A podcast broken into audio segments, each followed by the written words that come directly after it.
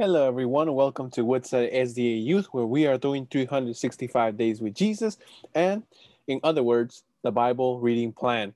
And today we're supposed to read the book of Numbers, chapters 9 to chapter 11.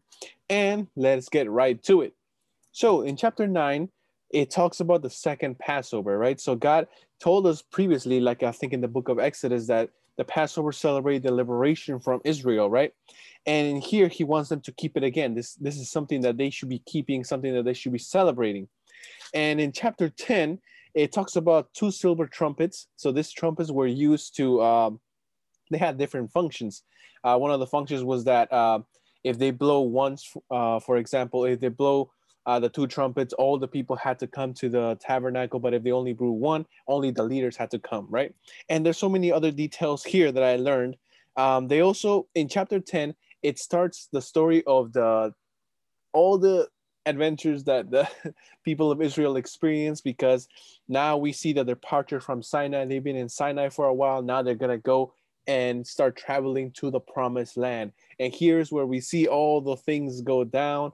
Uh, we see all of the adventures of the people of Israel. We see their disobedience. We see all these uh, terrible things that will happen, all these wonderful miracles that would happen as well.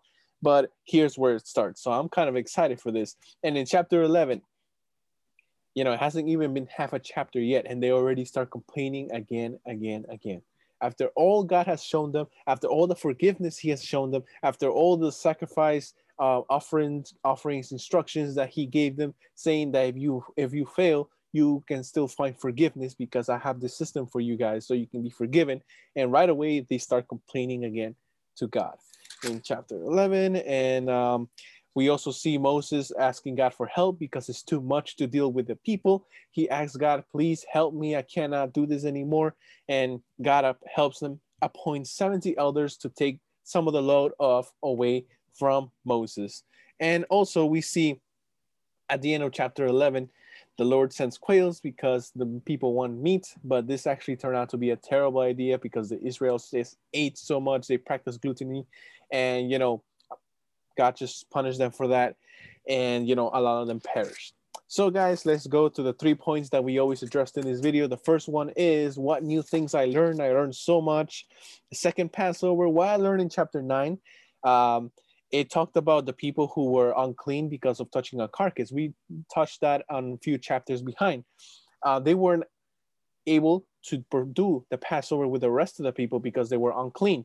So I used to think to myself, man, what happens to these people, right? Do they just not practice it and stuff? But actually, in the chapter nine, we see how gracious God is. He tells them, you guys, you know, hold off from participating here because you guys are unclean. But next month, uh, exactly one month from now, you can go and participate as well. So you can join in the ceremony. And God, you know, bless these people because even though they were unclean, uh, before touching a carcass, God still provided a way for them to partake on this wonderful celebration. And those, there's a lot of people that they were able to do the celebration, but they still chose not to. And, you know, God punished them for those things because it was just a rejection of God's protection. It was a rejection of God's miracles. It was a rejection of God's, you know, acknowledging that God is in control, that God loves them. And it gives us more details on the cloud of fire that led the people um, when it, the cloud was not there, they were now able to move and travel. But when the cloud was there, they were supposed to encamp there. So that was pretty cool. The two silver trumpets that I didn't know about in chapter 10. I actually had no idea how, you know, messages got communicated in the, the whole camp, the big camp of the Israelites, you know, but now this um, chapter kind of explains it because uh, they will blow uh, so that a certain tribe can move around so that they can start moving all these things. So these trum- trumpets served like a uh, probably today's telephone or today's alarms that you set on the phone. It really helps uh, understanding how the people communicated back then, since it was a huge multitude. You know, they also departed. People complained. And also, I found out that most of the people that made the complaining, if I'm not mistaken, and um, looking at these verses a little more careful in chapter 11, And the people, when they departed Egypt, they, some of the Egyptian, Egyptians came with them, right? And, um, you know, they started to mingle with them, but how, uh, over time, However, even though the Egyptians were not part of the people, some of these Egyptians, they still had those, you know, uh, thoughts of Egypt. They still had, uh, you know, not a strong faith, and their displeasing and their lack of faith was, you know, very contagious to the rest of the people. And it's kind of very sad because God has given so many laws about you know accepting the foreigners accepting those who are not part of them to be become to become one with them right and here the Egypt, egyptians that came along with them had the opportunity to do that but yet they still decided to you know put negative thoughts on the people and you know they're complaining uh, started to create a lot of more people complaining and then you know god sends fire for them to them to be consumed maybe this is where we get the idea that if we do something wrong, fire will come down from heaven and consume you. But no, this happened here, and I'm pretty sure this is like a special case um, when this happened. But yeah, that's something new I learned that the people that caused a lot of the problems there were the Egyptians or other people, other foreigners that were trying to join in, and their hearts weren't 100% with the Lord. So, what questions do I have about the reading? In chapter 11, if I'm not mistaken, when it talks about the 70 elders, it says that a lot of the elders started to prophesy. And it talks about two specific people that were prophesying, Edad and Medad. I'm not sure if I'm pronouncing the names properly, but these two people were at the tabernacle and they were prophesying, uh, prophesying. And Joshua looks at them and he tells Moses, "Yo, make them stop!" Right? And Moses replies, saying, "No, I wish everybody, you know, prophesied. I wish everybody, every single person in this camp would be doing these things." Right? So, my question is, uh, what were they prophesying? What were they saying? Were they speaking of their own accord, or was it a message, a special message that they had to give to the people and why is their message not recorded in the chapter so that we can know exactly what what they were saying? What were they saying so that made joshua tell moses to tell them to stop right? And they must be saying some crazy stuff or like some brand new news. I, I have no idea.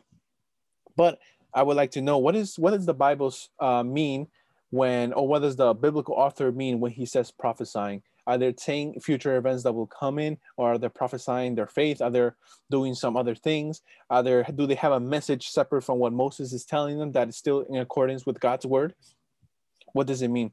Because I know that even Saul and his uh, his soldiers started prophesying when they were about to capture David. Now, I'm not sure if they got possessed or something like that, but um, is it the same prophesying as these people were doing? So that is my question. So, guys, third point what can I apply to my everyday life? What message does God have for me today? And one of the messages that I found was in chapter 11 when the people was just complaining nonstop, right? And Moses is, you know, the leader, he has to deal with the problems and with the burdens of the people. And according to the chapter, this was getting to his head, this was getting to his soul, it was getting to his heart, it was getting, it was draining him so much that he went to God and says, Please, Lord, what can I do? And he kind of starts complaining to God. He kind of starts talking to God as if it was his father, right? And I feel like we need to start talking to God like that. Let us not just say, the things that we memorize as child, like dear Heavenly Father, thank you for bread, thank you for this, thank you for that.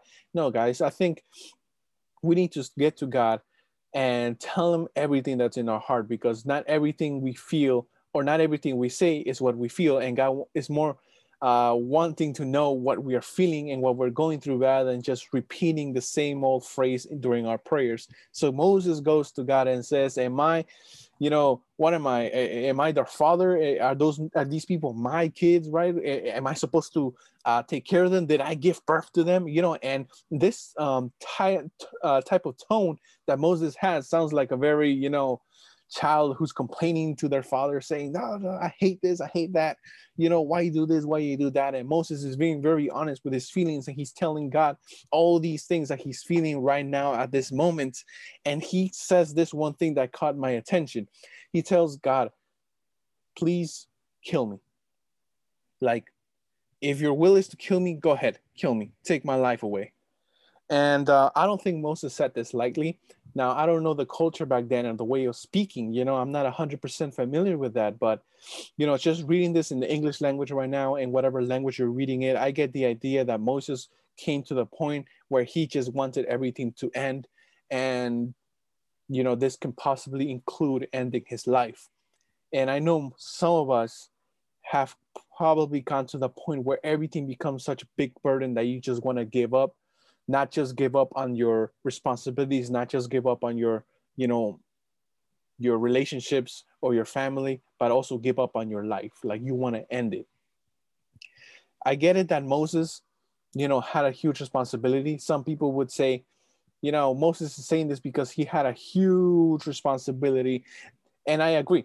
Not a lot of people in the Bible had to do the things that Moses was told to do. Not everybody had the same responsibility that Moses had. But that doesn't mean that, you know, we should look down upon people who feel suicidal. You know, there's this tendency in our churches, especially from, you know, from the past generation, the older generation, better said, that, you know, if you're feeling suicidal, if you feel like you want to kill yourself, if you feel like you want to end it all, it's because you don't have God in your heart. You know, it's because you are a sinner. It's because you don't have you haven't read the Bible in a year. It's because you haven't been praying for ages. It's because you haven't been going to church for a while. That's why you feel suicidal. And guys, that gets me so upset because Mo- yes, Moses had the biggest responsibility, one of the biggest responsibilities that any humans have received in our history, you know, of the earth. But yet, Moses was still one of the closest people to God than any other person in the Bible. He has experienced God in a way that no other Bible character has ever experienced God. Moses is now in heaven. you know, I believe that. I'm pretty sure most of us do because the Bible tells us so. Yet, when it came, when everything got so hard, when everything was getting terrible, when everything was getting, you know, too much to handle, Moses had suicidal thoughts. And how do you explain that? Was he not talking to God? Because he was. Was he not reading his Bible? Well, the Bible wasn't there. He was writing the Bible, right? He was writing the Bible and he still felt suicidal. You know, was it because he wasn't praying too much? Was it because he wasn't going to the tabernacle services? Was it because he was not offering his, you know, his burnt offerings, his, you know, all these grain offerings? Was he not doing those things? I don't think so. He was close to God. He was talking to God every day, yet he felt suicidal there is a weakness in us humans. You know when things get hard we dealt we deal with things different ways. And because you are suicidal that does not mean that you don't talk with god. That does not mean that god is not part of your life. That does not mean that you are not a child of god. I've heard this so many times in churches when people are saying oh he's suicidal. Oh that means god is not with that person. Oh this guy wants to kill this wants to kill his own life. He wants to get rid of everything oh that means he doesn't pray. That means he doesn't go to church. Doesn't mean that that, that means this and that right? And i think that's absolute nonsense guys. There are many people in the bible who felt suicidal and they were the closest people to the lord. I um elijah felt suicidal after he seen the biggest miracle in the, one of the biggest miracles in the old testament. He felt suicidal I think many of the prophets felt suicidal. Jonah felt suicidal. Um, Habakkuk felt suicidal. All these people have seen the wonders of God. All these people talk to God every single day. Yet when things get hard, they that's a natural reaction that they have. And guys, we, uh, you know, this young generation is. I feel like we are more open to understanding mel- ment- mental health and mental illness, and we are we have more awareness on this topic, right? And I just want to tell you right now if you're listening to this and you feel like you're suicidal, and you feel like you want to end it all, and you feel like that's the answer, I want to tell you right now that that's not the answer. And that does not mean that you're an evil person because you're having those thoughts. It doesn't mean that God, that you don't talk to God because you have those thoughts. That doesn't mean that you don't care about anybody. It doesn't mean that you don't love God. You can love God and still have those feelings. But one thing that God does is that even though you have those feelings, if you're willing, He can rescue you rescue you from that place of darkness. He can, you know, he's willing right now to take you away from that place of darkness. Don't feel like just because you're in that place that you have been completely forgotten. Moses wasn't forgotten. Elijah wasn't forgotten. All these prophets, all these great men of the Bible felt suicidal, but they were never forgotten by God. You know god was always with them. It's not that like that it's not you know it's not that they stopped being prophets and then they felt suicidal. It's not that they stopped going to church and they felt suicidal. It's not that they stopped doing all these things god told them to do and they felt suicidal. No it happens. It's a natural reaction but and you know because we have a sinful nature because we have a weak nature because of all the sinning that has happened in our lives because all the terrible things you know we kind of it's very natural for us to feel this way but god wants to rescue you from that place. God understands. It's not that you're the worst person in the world that you're feeling that way like a lot of people have put it recently in, the, in our churches. God understands and god wants to help you. Moses felt suicidal. He was willing to give up but God says, I have a plan. This is what we're going to do so that all these problems can be a little bit better for you. You know, it can be easier to handle. He provides 70 elders. He says, These people will help you. These people will help take the load away from you. God has put special people in your life. He has put your parents. He has put your friends. He has put that person you're in a relationship with. He has put people in the church. He has put your pastor in your life because these people can help you. And yes, maybe you have been rejected by your parents. Yes, you maybe you have been rejected by your friends. Maybe people in church don't treat you very nice. Maybe the pastor hasn't been very kind to you and your situation. Maybe a lot of people have been judgmental of what you've been doing in your life. Maybe the thing that you want the most right now is support, and that is the last thing you're finding in the people close to you. I want to tell you right now that if maybe you don't have 70 elders in your life, maybe you don't have the support that you need, God is the only one who can give you that support. Call to God, and God will provide you with the resources. God will bring you help. God will bring you all these things that you need right now. But don't feel like you have been forgotten just because you feel suicidal, just because you want to kill yourself. You haven't been forgotten. You are, you know, God's most precious treasure. God is looking you right now. He's crying along with you. He's suffering along with you. And he wants to take you away from that place. That is the message that I got. And I didn't think I was going to get this message from reading numbers, right?